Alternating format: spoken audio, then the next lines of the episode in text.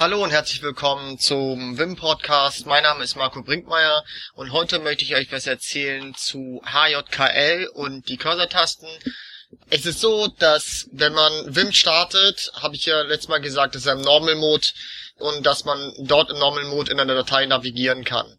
Und HJKL, wenn man sich das vorstellt auf dem Keyboard, ist es da, wo die Home Row ist. Und die Home Row ist quasi da, wo man zuerst die Finger hinlegen würde, wenn man anfangen würde zu tippen. Und bei Wim ist es so, dass man mit HJKL mit den Buchstaben navigieren kann. H ist links, J ist oben, K ist unten und L ist rechts.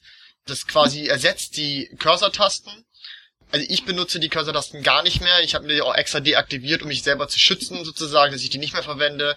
Weil wenn man sich das überlegt, wenn man nur mit den Tasten HJKL erstmal arbeiten würde, dann muss man nicht mehr zur Tastatur runter zum Recht zu den Cursor-Tasten und kann man so halt auch sehr effizient arbeiten. Sehr schnell, weil man halt diesen, diese Unterbrechung nicht hat oder diesen Weg zu den Cursor-Tasten und zurück.